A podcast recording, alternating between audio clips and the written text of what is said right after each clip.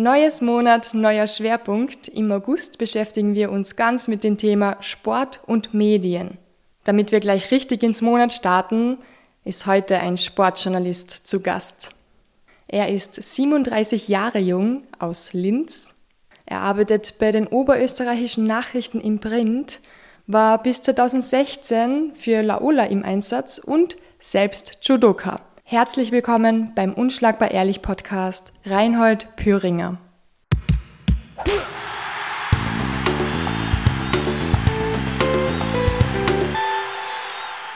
Hallo Silvana. Wie geht's dir? Mir geht es sehr gut.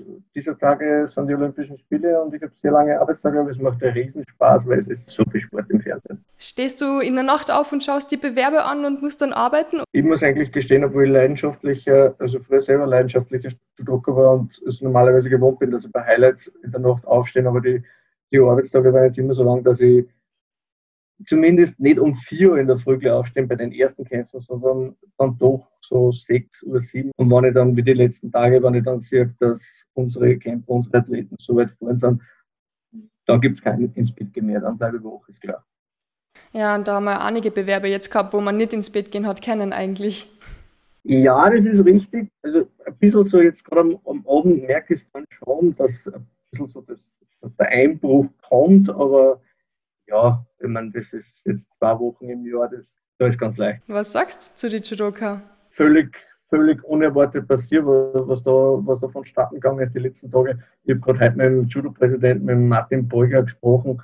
Der hat auch sehr, sehr ehrlich eigentlich gesagt davor, dass, dass sie gesprochen haben, die sportliche Führung im ÖJV, also im österreichischen Judo-Verband, und gesagt haben, von der Ausgangslage, also die Michaela Polaris ist Nummer 5 gesetzt, da kann man mit, ja, da kann es sich ja ausgehen und dann, wenn es gut rennt, macht man vielleicht einen Diplomplatz noch, also sprich Diplomplatz bei Olympia Top 6.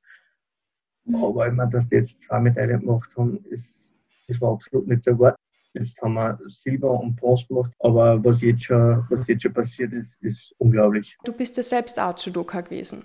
Wie wichtig ist es, dass ein Sportjournalist selbst Sport gemacht hat, um da eigentlich ordentlich darüber berichten zu können?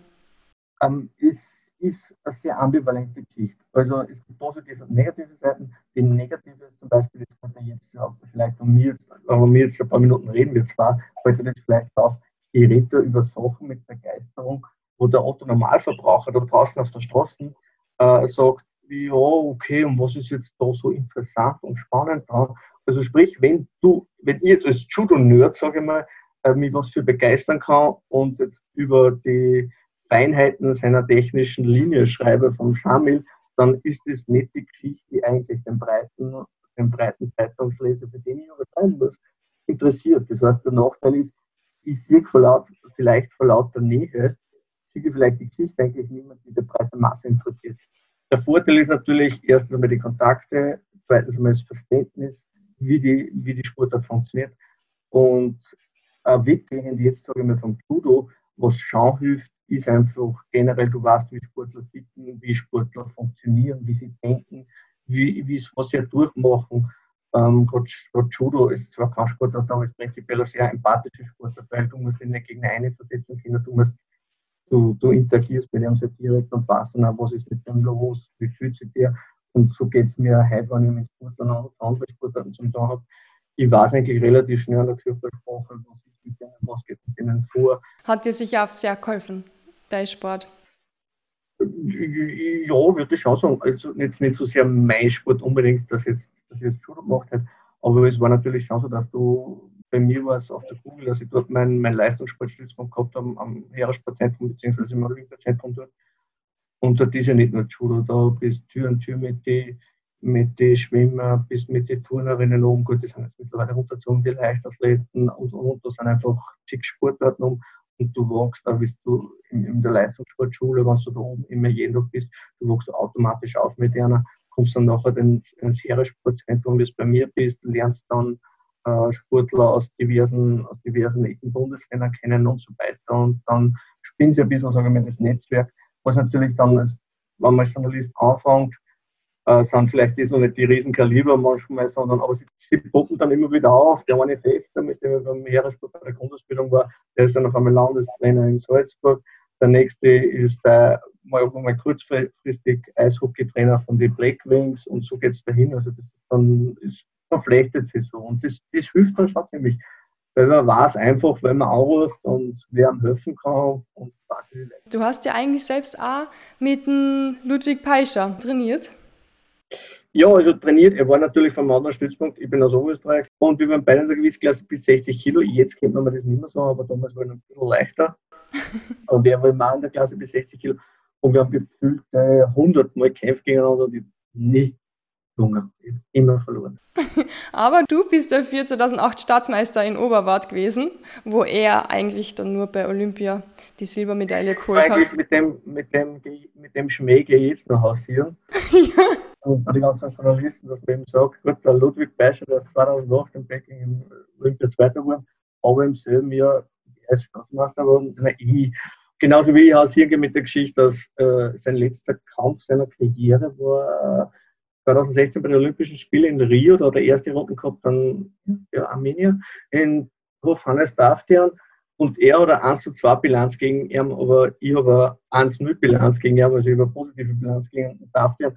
Aber nur deswegen, weil ich ihn beim, World, beim Grand Slam 2009 in Moskau geschlagen habe, weil er vergessen hat, dass er rechtzeitig auf die Marken geht. Also da, da habe ich eigentlich auch nur Maßen gehabt. Aber ja, das sind so die, die, die kleinen Sachen, mit denen geht man ein bisschen hausieren und das sind ja lustige Anekdoten, die man dann nachher wieder ja. Hast du noch viel Kontakt zum Ludwig Beischer? Äh, eigentlich gar nicht. Also ich habe es jetzt, ich habe es dieser Tage wieder probiert, weil er ist nach seinem Karriereende dann nach Japan gegangen, arbeitet in, in Tokio für eine Firma, wo es auch um Athletenbetreuung geht und Athletenvorbereitung für die Spiele. Da wäre natürlich sehr interessant äh, gewesen, ich habe gesehen, im ORF hat er ein, zwei Videos einspielen lassen von sich, so Großbotschaften an die, an die österreichischen Judoka natürlich. Aber er hat sich das sehr rar gemacht. Es dürfte ein bisschen mit der, mit der Policy von der, von der Firma äh, zusammenhängen, wo aber die wollen anscheinend nicht. Mit Red Bull? Vielleicht. Du Reini, wer macht denn die nächste Medaille? Ja, also im Judo, äh, Stefan Hegi hört mich eh nicht, der wird das nicht mehr hören. Bei der Auslosung so. Nein, das geht leider in dem Leben nicht, glaube ich, dass er, dass er bei der Auslösung was reißt. Dann wird es spannend. Also, morgen haben wir die Magdalena Lobnick, die haben wir ganz groß auf der Medaillenrechnung. Die hat ja in die Vorrunden, das hat eigentlich sehr gut ausgeschaut. Mir, mir hat das gefallen. Das Halbfinale war ein bisschen enger, aber da hat es auch, wie sie selber sagt, noch länger angefangen. Da sind wir, also sie ist ja 16 Rio geworden, in dem Bereich sind wir auf alle Fälle und da sind wir bei, knapp bei den Medaillen dabei. Ähm, Felix abgeschwemmt in der Nacht, die 1500 Grau, die liegen nicht mehr, die schwimmt eigentlich mehr, weil er halt qualifiziert ist. Er hat halt schon äh, äh, Olympiabilanz gezogen. Bei den Segler schaut es eigentlich schlechter aus, als wir erwartet haben. Da schaut es eher so, ja, da haben wir eine Medal Race, aber für Medaillen sehe ich da jetzt eigentlich nicht. Dann komme ich schon zu. Klettern vielleicht?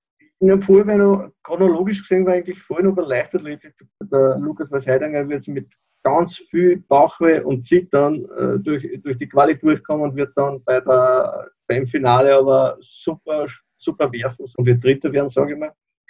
Und ja, Klettern, du sagst das schon, Jakob Schubert wird eine Medaille machen. Wo genau, weiß ich noch nicht, aber jetzt, der, der ist einfach in der Kombination, der hat sich super umgestellt wenn da nicht was passiert und das halbwegs normal runterrennt, glaube ich, dass der, dass der Medaille macht, bin ich sehr zuversichtlich. Aber jetzt springe ich nochmal zurück zeitlich, und zwar zu den sieben Kämpferinnen, weil gerade ich als mit oberösterreichischen Schwerpunkt habe natürlich äh, verfolgt natürlich die Verena Meyer und die Ivona Tadic sehr stark. Ivona Tadic ist ja vom Verein her Union St. Pölten, aber ist ja gebürtige Elserin, von dem her sage ich, sag ich natürlich Oberösterreich. Wir nehmen da alles mit als oberösterreichische Nachrichten, was noch gibt. Äh, da, hätte ich aber, da hätte ich allerdings gesagt, dass sie vor einem Jahr besser drauf waren wie jetzt. Also die Verena Meyer hat zuletzt auch gesagt, mit den ganzen Verletzungen und Blessuren, dass sie nicht dort ist, wo sie eigentlich gehofft hat, dass sie vor Olympia ist, dass sie die Erwartungen runterschrauben muss. Und bei der Ivona Tadic schaut es besser aus als wie bei der Verena Meyer, allerdings ich habe mit dem mit die, mit die Turmaufbau im, im Frühjahr, das war nicht so, wie man es sich, glaube ich, gewünscht hat. Also da bin ich, da sagt Bauch viel eher nach, dass man, ich hoffe, ich täusche mich ja. Wäre schön, aber hey, wenn die ja noch eine Medaille machen würden, dann wären das doch die erfolgreichsten Spiele aller Zeiten, oder? Für Österreich. Wo jetzt das Maximum steht bei uns, da müssen wir jetzt schnell nachschauen. Ich weiß, dass natürlich die letzten zwei, noch nein, Rio ein Bronze von Ajax Frank im Segel. London, da braucht man sich nicht viel merken, da war leider gar keine. Gar keine. 2008 waren es die Silberne vom, vom, also 2008 in Peking war natürlich der Ludwig Beischer und die Mira Jukic, die Violette Doblinger Peters, also Silber, Bronze, Bronze. Dann sind wir 2004 und da fehlt uns aber schon ein Stück. Also da haben wir noch viel Luft hin, weil damals haben wir zwei Goldene geholt ähm, und vier Silberne und ein Bronzene. Also da sind wir noch, da haben wir noch gut Platz. Also da kommen wir nicht drüber. Dann, wenn wir schon bei Olympia sind, wie findest du den Auftritt von der Simone Biles, beziehungsweise den Nicht-Auftritt? Also auf einer Seite äh, hat mir das, ähm, ich habe es zum einen besorgniserregend äh, festgestellt und, und, und registriert. Auf der anderen Seite hat ein Teil von mir äh, das, das gut geheißen. Das klingt jetzt vielleicht aufs erste ein bisschen, ein bisschen blöd, aber insofern, dass man sagt, ähm, wir reden über Verletzungen, wir reden über körperliche Schwäche und da gehört, äh, wenn man sagt, man wird den Druck, also da geht es um Burnout, ich gehe jetzt Richtung Burnout, ähm, da geht es um Druck und mit dem wird man nicht so fertig. Das ist in unserer Gesellschaft ein sehr stigmatisiertes Thema. Und wenn sie so leid, so bekannte Persönlichkeiten, die man eigentlich als, als Heldinnen darstellt, die alles kennen, die, die die Besten sind, die Größten sind, die Stärksten sind und so weiter, dann, und wenn die sagen, ich brauche das für mich und das ist wichtiger und so weiter, dann tragen sie ja zu einem gewissen Teil bei, dass sie die, eben das Thema entstigmatisieren in der, in der, in der Gesellschaft. Also da, da leisten sie in gewisser Weise sogar was. Also insofern begrüße ich das sogar, dass sie nicht drüber gängen und sagen, hey, ich mache das trotzdem und dann fahren sie vielleicht eben nur als vierte Heim, sage ich jetzt einmal, damit ich irgendwas sage und ja, jeder denkt sich, okay, die war schlecht und so weiter und so und, und sie leidet dann vielleicht und und das Thema ist vergessen. Jetzt, jetzt sprechen wir erst, jetzt sprechen wir drüber, wegen einer Naomi Osaka, wegen einer Simone Biles, sprechen wir drüber. Ich glaube, der Michael Phelps hat auch das kommentiert und der hat ja selber früher auch gesagt, dass er, äh, dass er mit psychischen Problemen zum Kämpfen gehabt hat. Und der hat dann gesagt, wie die Simone Biles zurückgekommen hat, hat er gesagt, er glaubt, dass sie ihm das Leben gerettet hat damit, weil sie, weil sie ihm die Leute dann reden oder nachdenken, darüber trauen und zugeben trauen, dass sie da eine Schwäche haben und Hilfe brauchen auch vielleicht. Hoffentlich, dass also hoffentlich, dass es niemand so macht. Wie viel Anteil daran, dass sie so gestresst sind und so einen Druck haben, glaubst entsteht durch die Medien? Hm. Ist, ist, eine, ist, es, ist eine sehr schwierige Frage, sagen wir mal. Die Frage ist natürlich, ist es entstanden durch die Medien, ist es entstanden durch die Drucksituation oder ist es entstanden durch, durch andere Sachen, psychische Probleme entstehen ja mannigfaltig. Da müssen wir wahrscheinlich jetzt mit einem Psychologen reden, damit man das damit man es dann wirklich auf, die, auf den Grund gehen. Ich meine, die Simon Biles war ja, wenn man sich die Geschichte anschaut, die war ja sexuell Missbrauch zum Beispiel äh, ausgesetzt und das kann auch was auslösen. Die Naomi Osaka, die war, war mit Rassismus, zumindest Familie war mit Rassismus konfrontiert. Aber da bin ich jetzt in besten Taschenpsychologie, da will ich eigentlich gar nicht hin. Weißt du, was ich meine? Weil da, da rede ich über was, da, da muss bei Arzt drin, weil das geht zu tief. Die Medien, es entsteht, no, nein, entsteht eine Drucksituation oder kann nicht entstehen durch, durch Medien wie man damit umgeht, ist halt, ist halt dann die Frage natürlich. Nicht jeder wird gewappnet sein, das, das dem halten und ist dann auch vielleicht wichtig, dass man sich selber eben schützt, wie es die Leute machen. Aber ich sage mal auch, es, gibt es jetzt zu viel, ist es mehr geworden mit den mit die Problemen, mit den Drucksituationen? Oder sind es ja die sozialen Medien, die ja doch die letzten zehn Jahre genommen haben und äh, sobald irgendwer schief schaut, kriegt einen Shitstorm, jetzt übertrieben gesprochen natürlich, äh, ist es nicht vielleicht das sogar, das eher sowas, sowas, äh, sowas katalysiert, psychische Probleme katalysiert, als wie wenn jetzt äh, ein Journalist in der Pressekonferenz fragt, naja, ob sie nicht die Rücken schon mal besser gespielt hat, um jetzt auf die Pressekonferenzverweigerung von der, von der Nomi Osaka zum Ausspielen. Das jetzt aber auch ein bisschen herablassen gelungen. Also das, würde ich auch fast dann noch in einen anderen Kontext setzen. Aber was ich damit sagen wollte, ist eben, dass das, das schwierig ist, jetzt das nur in den Medien zum Festmachen. Ich glaube, ich glaub, das sind eine Reihe von Sachen und vor allem, wie jeder dann reagiert, müssen wir sich dann von Fall zu Fall wahrscheinlich anschauen. Du warst selber Sportler. Wie ist es dir gegangen damit? Hast du manchmal Pressekonferenzen hingehen müssen und Fragen beantworten müssen? Pressekonferenzen waren bei meinem Level, wo ich daheim war, waren die quasi fast nicht existent. Und bei dem paar, also nein, da ist um, da ist um nichts gegangen, sage ich mal. Also da sind wir weit weg von irgendeiner Drucksituation. Da warst du froh, wenn irgendein Journalist gekommen ist. Ist bei vielen Sportarten leider immer noch so?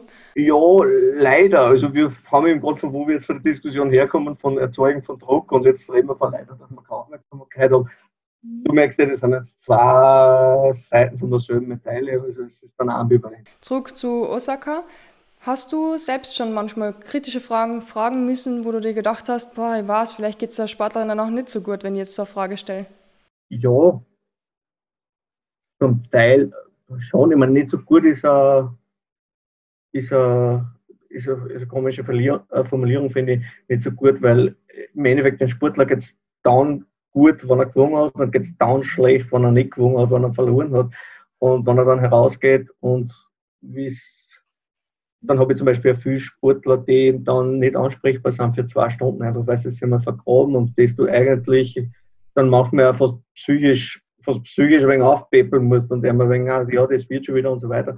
Und gerade in dem Mehrsportbereich, wo mich ich im Sommersportbereich, wo mich ich viel aufhalte, wo ich viel Bericht erstatte, ist ja prinzipiell so, dass ich das idealistische Normen sind, um es ganz hart zu sagen. Also die die verdienen ja nichts mit einem, mit einem Sport, die meisten, über die ich berichte, weil das sind, dann, die sind vielleicht, wenn es gut geht, sind im Amateurbereich, wo es vielleicht ein bisschen Geld verdienen, oder wenn es Glück haben, sind es Sportler und sind zumindest auch gesichert. Aber die verdienen ja alle nicht viel. Was die einstecken an Energie, das kriege ich mit, was die einstecken an Engagement, an Zeit, wenn die das in einen Beruf einstecken würden, dann wären sie schon ganz woanders und würden schon ganz woanders verdienen. Also das ist ja wirklich so als Idealisten, von dem her tue ich mich da schwer, ich meine, dass der das, dass der das bringen will oder sonst was, sage ich jetzt mal, von dem gehe ich aus, ich meine, das, das passiert mir nicht. Und falls nicht, dann muss man wirklich mal drüber reden. Aber dann kann man auch Fragen stellen und es kommt immer aufs Spiel drauf an. Wie rede ich mit wem? Zum Beispiel hat die Bernadette Graf, die im Judo Olympia 5. 2016 und ist in Heim im Achtelfinale verloren. Die hat in der Rangliste die erste. Und ich weiß auch, dass sie eine ist, die, die hat halt einmal eine Stunde braucht. Dann, ja, da, da hat man nichts rausgebracht. Ich glaube, unangenehme Fragen werden es dann, wenn es Richtung äh, Funktionär, Funktionäre geht. Da kann man, da kann man, nicht, was heißt, da kann man, da sollte man, da muss man auch kritisch fragen. Da muss man dann auch fragen, was ist mit dem Geld passiert? Habt ihr das richtig gemacht? Weil Funktionäre natürlich sind zu einem gewissen Grad kommen schon ins Politische, ist jetzt übertrieben, aber kommen zumindest in die Richtung wo es nicht mehr darum geht, was ist die, die Leistung, meine Aktionsleistung, mein Sportler, beim Sportler sieht man immer, ja, der ist, der ist 8,20 Meter weit gesprungen und der ist so schnell gerannt, das kannst du immer eins zu eins ablesen, wie die Leistung ist. Sport ist so einfach zu verstehen. Die Sprache des Sports ist die einfachste, die versteht ein, klein, ein kleines Kind versteht, wer bei dem, bei dem Schwimmrennen gelungen hat und wer nicht und wer der Sieg ist und wer nicht. Aber ob jetzt die Verbandsarbeit, ob das eine gute war, ob das Geld richtig eingesetzt war, das, das kann man nicht so leicht feststellen, weil natürlich sagt der Präsident, das haben wir super gemacht und das Sportdirektor sagt, das war Wahnsinn und das war nicht unsere Schuld und wir brauchen mehr Geld und so weiter da muss man dann kritisch fragen. Das sind die Sachen, wo man die unangenehmen Fragen stellt. Jetzt sind wir schon in eine Richtung gegangen, wo ich eigentlich eher Frage dazu stellen wollte, weil wir schon bei Verbandspräsidenten und kritische Fragen sind und alles. Hast du dir jemals gefragt oder hast du jemanden gefragt, wo eigentlich ähm, ziemlich viel Geld im Judo verschollen ist? Ich möchte nur einen Namen nennen und das ist Kutschera. Der österreichische Judo-Verband hat sich beworben für die Judo-WM 2021 und hat die nach Wien geholt der Weltverband, die IGF, hat einen auf dem Papier österreichischen Präsidenten, also den österreichischen Pass, den Marius Witzer. Und Welt, der Weltverband hat Österreich, bzw. Wien, die, die WM gegeben. Und es hat aber bei den Vorverträgen mit der Stadt Wien mhm. hat Brösel gegeben, also das ist sehr umgangssprachlich formuliert. Letztendlich war dann die Stadt Wien nicht an Bord. Und es ist nicht zustande gekommen. Währenddessen hat aber schon damit man sich bewerben kann. Überhaupt, also so quasi, wenn man es kriegt, hat man so mal 2 Millionen Euro Bewerbungsfee, mhm. also Viehsteuer oder wie auch immer, Abgabe, nennen wir es Abgabe, 2 Millionen Euro Abgabe in den Weltverband bezahlt, aber nachdem so quasi das nicht äh, Verband, äh, vertragsbrüchig geworden sind, haben sie das quasi nicht mehr zurückgekriegt. Das haben sie aber, der ÖV hat das ja davor schon vom Österreich, äh, vom österreichischen Bund, also vom Schulministerium bekommen schon das Geld und hat das an den BIJ verwiesen und jetzt kriegen sie es nicht mehr zurück. Aber natürlich muss der Bund sagen, Freunde, das ist Steuergeld, das brauchen wir wieder. Mhm. Und das ist bis jetzt nicht noch immer offen, muss der österreichische Judo-Verband das zurückzahlen oder nicht. Aber jetzt erfährst du mehr, zufälligerweise, wie, wie andere, andere schon wissen. Ich habe heute mit Martin Beuger ein äh, Interview geführt, also mit dem österreichischen Präsidenten, der seit 2019 im Amt ist, dort dem Hans-Paul Kutscherer äh, gefolgt, gefolgt ist. Der Hans-Paul Kutscherer war der, unter dem die, diese gescheiterte WM, äh, WM-Ausschreibung so quasi passiert ist. Und er hat zu mir, er hat mir hat er gesagt, Martin Beuger, dass äh, er mit Marius Witzer deswegen in Gesprächen ist. Die Signale vom Weltverband sind sehr gut, sage ich. Also er sagt, es ist hochwahrscheinlich, dass sie das Geld vom IGF zurückbekommen und deswegen, also so quasi nicht den Bund aus eigener Tasche zahlen müssen, sondern einfach dem Bund das Geld wieder zurückgeben können. Das ist für den ÖV natürlich auch gerade in der jetzigen Situation, was jetzt von der Euphorie sind, vor Olympia die nächste gute Nachricht. Spannender Fall, ja. Mal schauen, wie das dann wirklich ausgeht. Judo hat in Österreich ja schon sehr viele verrückte Geschichten eigentlich geschrieben. Nicht nur die, sondern auch einen, einen richtig großen Fall, den du selbst exklusiv eigentlich auch ein bisschen begleitet hast oder überhaupt drüber geschrieben hast. Wir wissen alle, das ist der Seisenbacher. Wie bist du denn da dazu gekommen? Ja, ich meine, es war auch sehr zweischneidig, also zweischneidig ist jetzt falsch, falsch, falsche Wort. Aber es hat natürlich die Meldung, dass da etwas passiert ist und dass da, dass da eine Ermittlungsverfahren gegen Peter Seisenbacher ist, wegen schweren sexuellen Missbrauchs, äh, hat damals die Runde gemacht. Das ist natürlich äh, ein Gesprächsthema bei der österreichischen Schulfamilie und ist irgendwann dann bei mir angekommen. Wobei man sagen muss, ich damals auch immer von der Judo-Familie schon als, als Medienmensch angeschrieben war, sodass ich eigentlich jetzt nicht der Erste war, sondern eigentlich, wo Leute schon zu mir gesagt haben, was, du weißt das noch nicht. Also es war jetzt, ja, es war dann irgendwann, es war dann irgendwann einmal bei mir und ich habe dann natürlich Informationen, also ich habe mir das von der Staatsanwaltschaft bestätigen lassen, ich habe es auch bestätigt.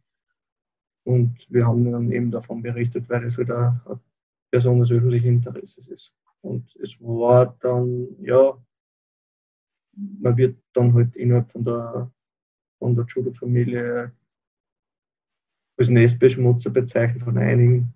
Mhm. Und es ist eh nichts dran. Also wie es natürlich bei sexuellen Missbrauchsfällen leider oft der Reflex ist, dass da gleich mal den Beschuldigten geglaubt wird und dass da irgendwas irgendwie gesagt wird, ja, die wollen ja was auswischen, was, was weiß ich. Also die Geschichten wiederholen sich eigentlich, muss man sagen. Also die, die Reflexe wiederholen sich eigentlich, so muss man sagen. Und dann für mich war es erschütternd an und für sich, dass ich die Betroffenen, dass die meine Generation sind, dass ich mit denen groß geworden sind, dass eigentlich alles, was passiert ist, damals auf die Trainingslager, wie ich die Gruppe rund um einen, rund um einen Peter Seisenbach erlebt habe, natürlich setzt man sich in der Sekunde hin und versucht alles zum Revue passieren lassen und fragt sich natürlich, denkt sich natürlich, ja, okay, da waren Momente, wo, wo man im Nachhinein sagt, okay, das Verhältnis war eigenartig, war eigenartig, habe ich damals nichts gesagt. Ich meine, ich war, ich war damals selber noch zu grün, weil ich selber auch das Alter gehabt habe von, von, den, von, den, von den Mädels teilweise. Aber es, ja, es ist keine schöne Geschichte, sage ich mal. Es ist für einen, für einen Sport ist hart, sage ich mal ja, ich meine, das mit den Näsbeschmutzbeschimpfungen hat, Beschimpfungen, also den Wort Bezeichnungen, sagen wir, sagen wir wie nicht beleidigt klingen, ich meine, ich halte das aus. Und das hat dann wirklich schlagartig aufgehört, wie er halt zum Prozess nicht auftaucht ist, wer sich abgesetzt hat, wie er geflogen ist. Das war dann geflohen ist, das war dann für die Öffentlichkeit und auch für die Schulfamilie halt wirklich Schuld eingestellt. Aber kann mir das gar nicht vorstellen, wenn du dann auf einmal versuchst, da ordentlich drüber zu berichten. Und ich meine, da geht es ja auch um Menschen, die wirklich arge Sachen erlebt haben und dann kriegst du da eigentlich auch Nachrichten, ja, Nestbeschmutzer und so, das ist ja echt der Wahnsinn, hast du da Ja, Nachrichten, sie sagen mir das schon direkt ins Gesicht, also da sind wir schon im Judo so weit, dass man, dass man miteinander sitzt, sieht schon kann, wurscht was ist, äh, wurscht wie, wie hart das ist. Nein, ähm, es ist, da darf man jetzt nicht zu selbstgerecht sein und sonst was und jetzt als Aufdecker und Mensch, der, der Heil, also Mensch, der, der was Gutes bewirken will, darstellen. Ähm, was ist, ich meine, gehen wir mal, auch für den Peter Seisenbacher gilt genauso die Unschuldsvermutung und, und wenn der nicht verurteilt wird, das haftet ihm sein Leben lang an und der Fleck geht nicht mehr weg, sage ich mal, wenn er unschuldig ist und wäre. Und dann muss man sagen, dann habe ich den Ruf befleckt auf, auf immer und ewig. Und ja, das geht nicht mehr weg. Deswegen ja, kann man mir vorwerfen, das, das gehört sich nicht und das macht man nicht und so weiter. Ja. Auf der anderen Seite kann man sagen, ja, es gehört, es gehört darüber geredet und solche, und solche Fälle gehören aufgezeigt und das, das gehört, es gehört ein tabuisiertes Thema, es gehört ein Präventionsschutzkonzept her und so weiter. Das, deswegen braucht es vielleicht auch solche Fälle, dass man, dass man eben das, den gesellschaftlichen Diskurs darüber fahren. Wie schwer war das für die da wirklich drüber zu berichten? Ich meine, du kommst aus dem Sport, du kennst die Leute und ist das nicht, also das ist richtig hart, oder? Dass man da irgendwie ein bisschen eine Distanz auch dazu schafft und dann objektiv wirklich zu berichten. Ich habe den Peter angerufen. Ja. Und habe ihm gesagt, du hast mir das bestätigen lassen von der, von der Staatsanwaltschaft. Ich habe mich gefragt, was dazu sagen will. Und es ist nicht gekommen, das war schon, das war in dem Moment schon gesagt, weil ich halt so auch eben jetzt nicht nachgekannt, aber nicht kannt. Mhm. Weil du sagst, ist es schwierig, ist es nicht schwierig? Auf der einen Seite, ja, so ein Moment ist schon schwierig, sage ich mal. Uh, auf der anderen Seite, es ist positive, positiv, aber der, der, der, der gute Effekt ist dabei, wenn dir sowas sehr wichtig ist, dann, dann, ist, dann bist du sehr, sehr, sehr genau. Dann bist du da aus, nur mehr genauer, als wie du sonst auch schon genau warst, aber einfach, weil es eben dein persönliches Umfeld an einem gewissen Grad trifft, du wirst keinen Fehler machen. Absolut nicht. Dann wirst du nicht angreifen lassen, auf keinen Fall. Und das ist ja gut, wenn du dann so genau bist.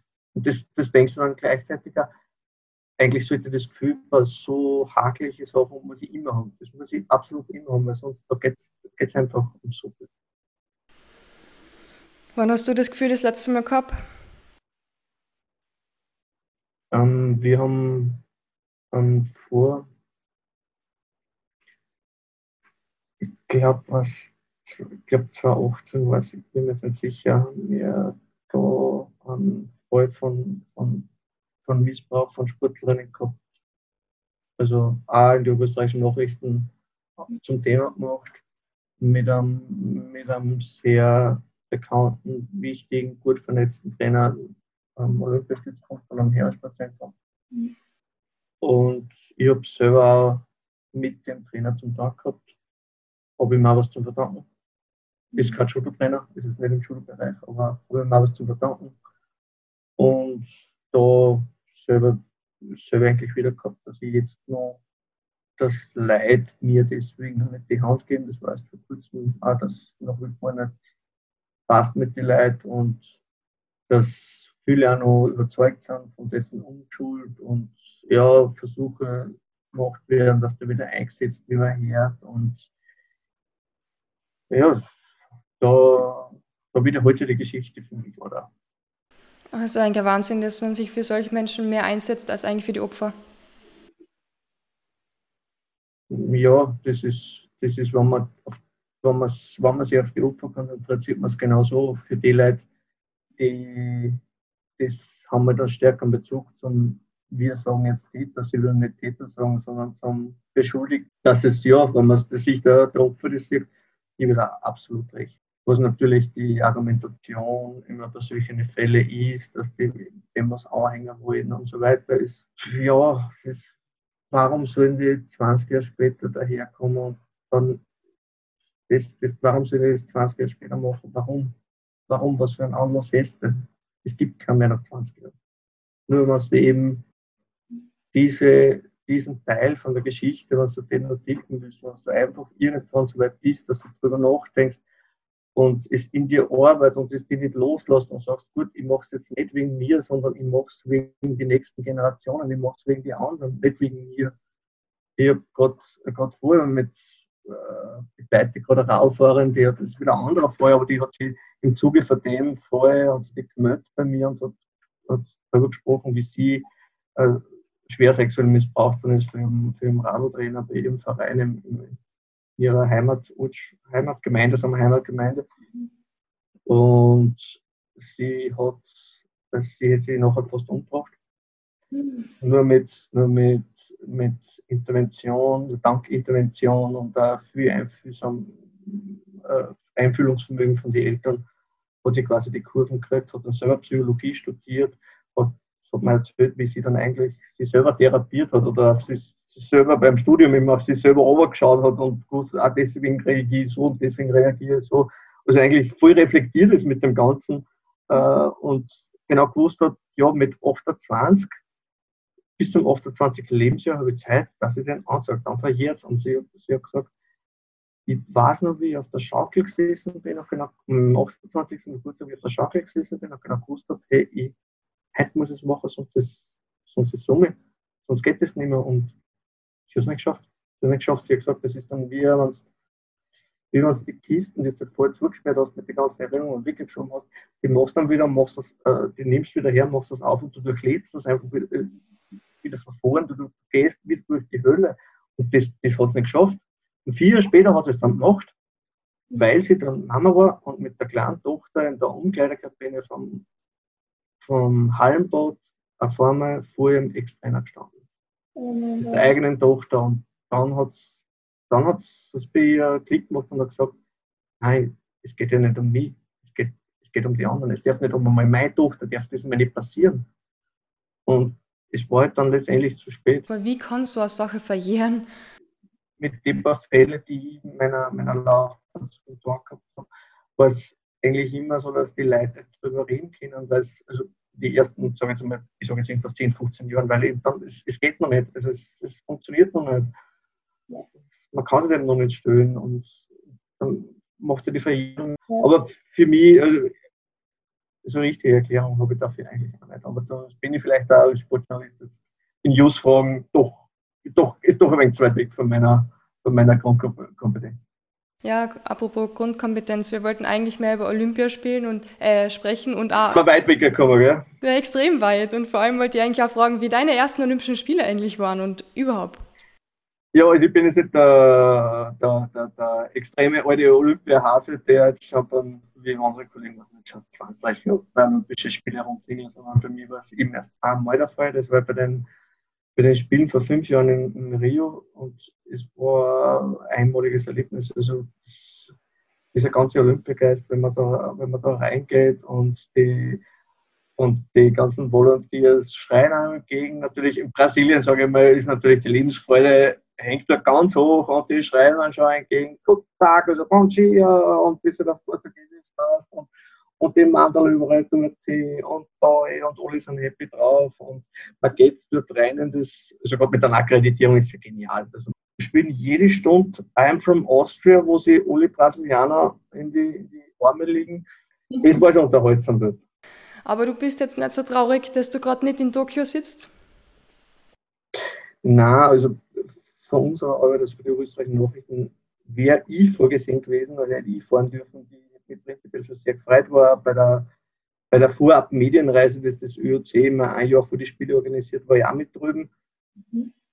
Was mich auch sehr gefreut hat, weil der Justament die Judo-WM gerade in Tokio war. Aber ich, also es war super. Tokio ist eine geniale Stadt, ist riesig, ist die, die Wettkampfstätten sind spitze.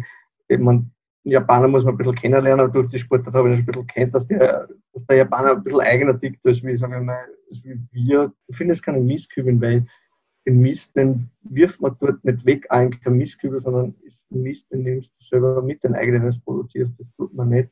Und wenn du was auf der Straße liegen runter, runterschmeißt, dann kann es schon mal passieren, dass dir jemand ein, jetzt ein paar, ein paar Straßen nachrennt und dir das dann nachbringt und fragt, ob du das leicht verloren hast.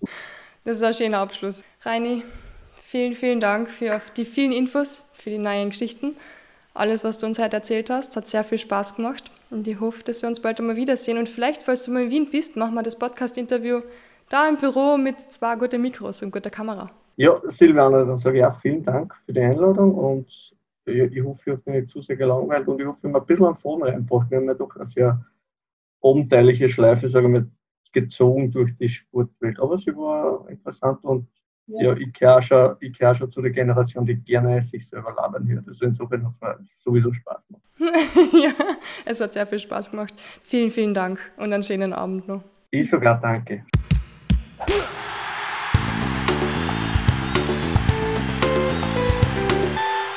Das war Folge 23. Ich hoffe, ihr schaut alle noch die Olympischen Spiele, habt ganz viel Spaß dabei, passt auf euch auf und bleibt unschlagbar ehrlich.